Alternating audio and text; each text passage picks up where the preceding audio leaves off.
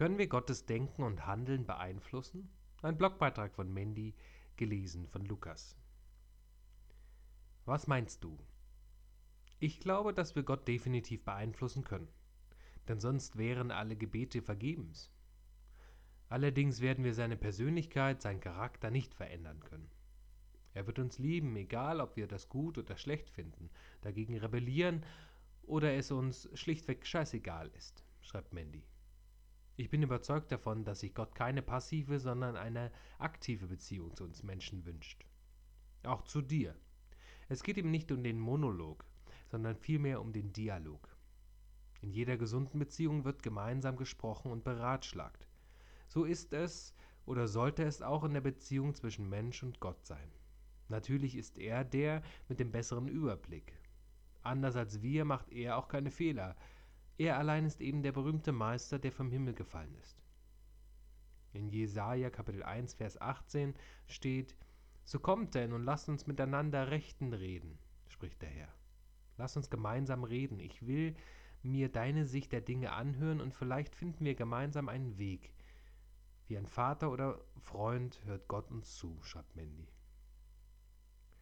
Es gibt ein Gleichnis, in dem es um einen Richter geht dem Gott und die Menschen gleichgültig waren. Tag für Tag bestürmte ihn eine Witwe mit ihrer Not. Verhilf mir doch endlich zu meinem Recht. Immer wieder stieß sie bei ihm auf taube Ohren. Aber schließlich sagte er sich, mir sind zwar Gott und die Menschen gleichgültig, aber diese Frau lässt mir einfach keine Ruhe. Ich muss ihr zu ihrem Recht verhelfen, sonst wird sie am Ende noch handgreiflich.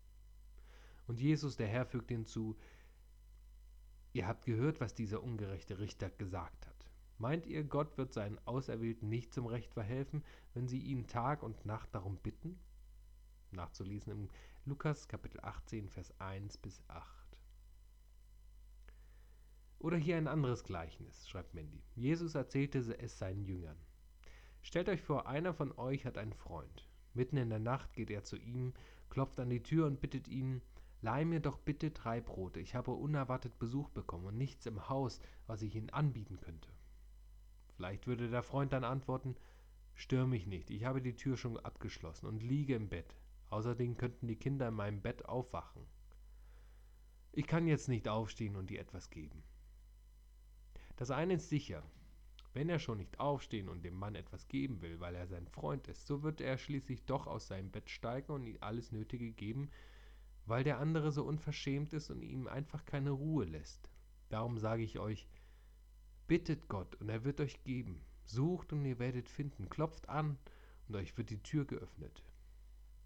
Steht im Lukas Kapitel 11, Vers 5 bis 9.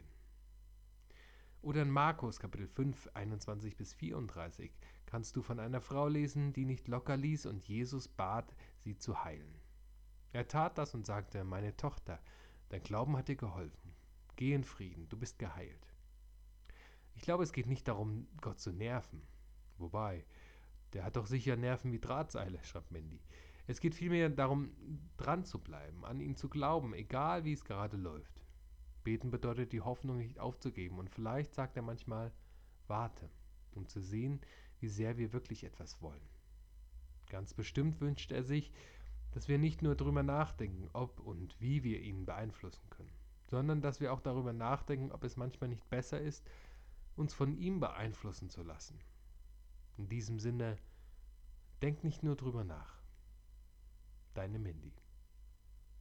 Danke, Mandy.